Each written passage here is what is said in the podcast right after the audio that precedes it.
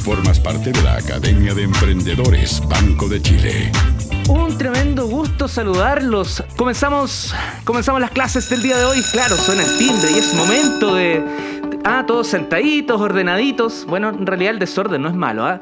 Pero con mucha atención porque vamos a conocer la clase que nos va a introducir a lo que va a ser el curso de este semestre llamado Herramientas para la Creatividad.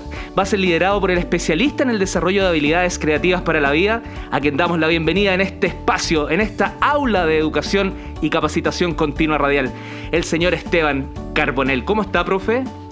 Hola, buenas noches Leo, ¿cómo estás?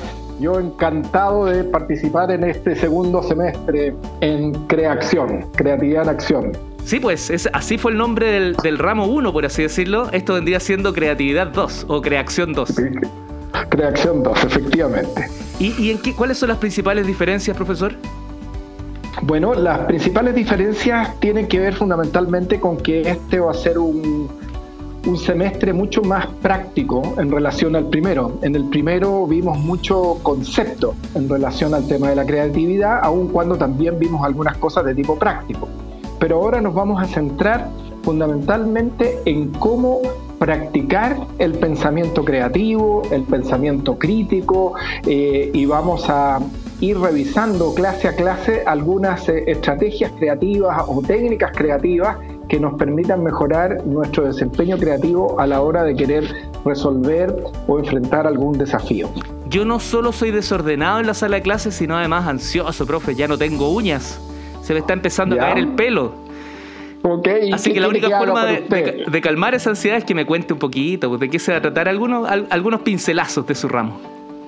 Bueno, perfecto. Vamos primero a a entrar en, lo que es el pensamiento creativo, pero ya no desde el punto de vista eh, conceptual, sino que vamos a entrar directo a la práctica.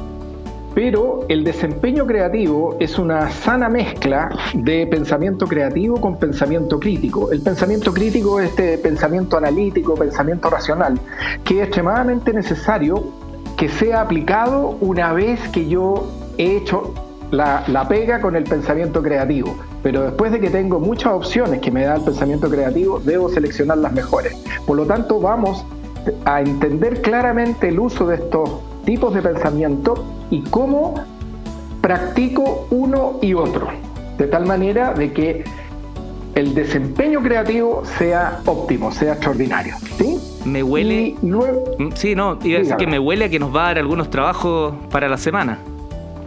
Por supuesto que sí, van a quedar con alta pega, la verdad, porque eh, eh, y con pega y van a tener que ir a ver cosas a mi sitio web para que hagan esos ejercicios, porque la práctica requiere práctica. Entonces, no, aquí no basta la buena intención. Usted quiere desarrollar su capacidad creativa, tiene que practicar, practicar y practicar. No hay otro. Y palabra prima de la práctica es la técnica. Claro, usted cuando tiene la técnica, tiene el conocimiento pero tiene que desarrollar la habilidad y la habilidad se desarrolla con práctica y además tiene que tener la actitud, es decir, en este caso la actitud vendría dada por creer que yo soy capaz de desarrollar mi capacidad creativa y por lo tanto le voy a poner voluntad practicando, practicando y, siguen, y seguir practicando. No, en esta academia el profesor se va a encontrar con alumnos plagados, llenos de actitud, alumnas llenas de actitud, así que ese va a ser el, menor problema. Vamos a la práctica, o sea, perdón, a las técnicas, profesor. ¿Cuáles podrían ser algunas de las que vamos a revisar?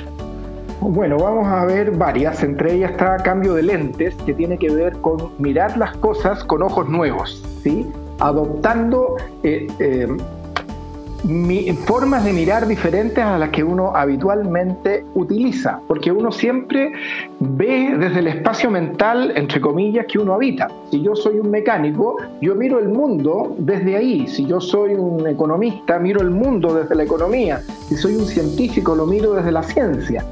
Y aquí se trata de ampliar ese campo de visión poniéndose los lentes, ¿verdad?, de otro y mirar desde ahí. Y eso me empieza a generar una flexibilidad eh, mental de tal manera de que empiezo a ampliar las formas de mirar y de encontrar cosas que son nuevas, que pueden ser originales y que pueden ser muy relevantes. Vamos a ver otra técnica que a mí me encanta, que se llama conexiones forzadas. en donde uno toma un concepto al azar y lo asocia con el problema que quiere resolver.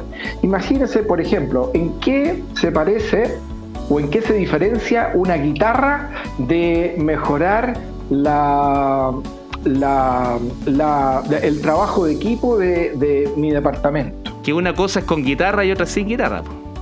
Eh, bueno, primera, primera cosa, pues no es lo mismo con guitarra que sin guitarra, muy bien.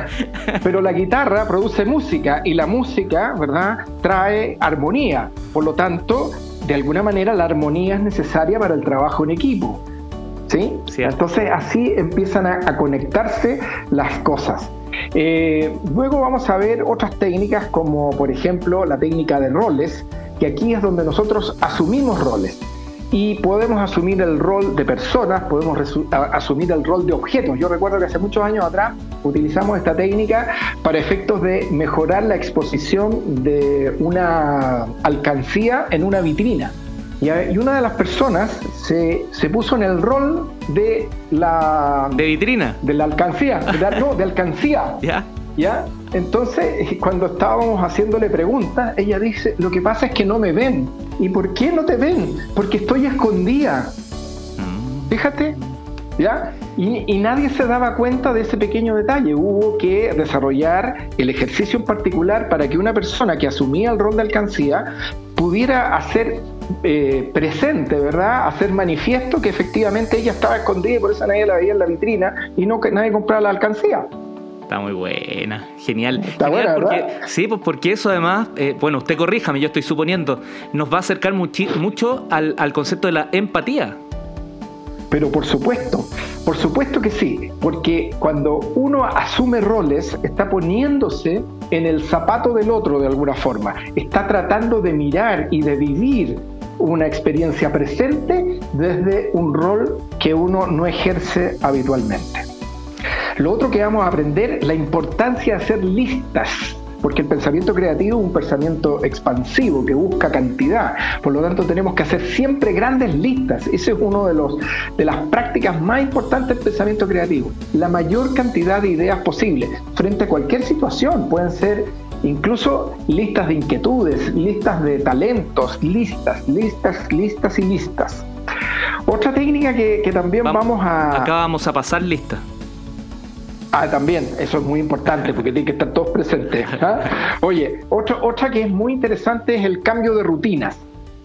Nosotros todos los días hacemos las cosas de la misma manera. En la mañana tú te levantas y te, levantas por el mismo lado de la cama, te lavas los dientes de la misma manera, te duchas y, y tienes un ritual de cómo jabonarte, si te lavas el pelo primero, te jabonas después, etc.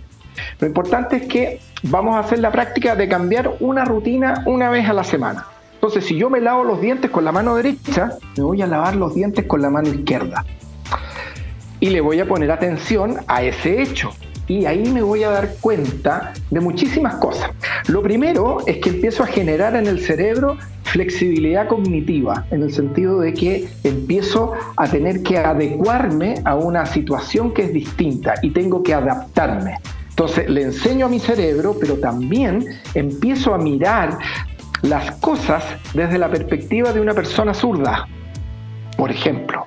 Y eso me amplía mi capacidad creativa. Y así, todas las rutinas que uno puede tener, puede cambiarlas. Yo me acuerdo jugar eh, a, hacer el ciego. Me hacía el ciego y caminaba por lo menos unos 20, 30 pasos por la calle haciéndome el ciego y qué distinto, qué sensaciones, y qué cosas uno logra experimentar mientras hace ese ejercicio que uno podría decir, pero qué tontera, ¿sí? Incluso hasta podría ser riesgoso, pero es interesante hacer este tipo de ejercicio. Así que vamos a estar viendo todas estas cosas con mucho, con, mucho detalle, digamos, a pesar del poco tiempo que tenemos, pero vamos a dejar tareas para que todos puedan hacer práctica, porque lo que nos interesa ahora es llevar la creatividad a la práctica diaria de tal manera de que vayamos desarrollando esta capacidad que todos tenemos. Qué entretenido, profe, y qué buena energía que, irradias aquí a partir del audio, nos generas ahí una vinculación, despiertas la imaginación, maravilloso. Profesor Esteban Carbonel, especialista en el desarrollo de habilidades creativas para la vida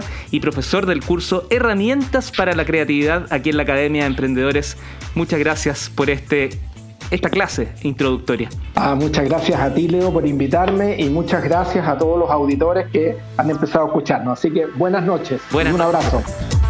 En ADN, formas parte de la Academia de Emprendedores Banco de Chile.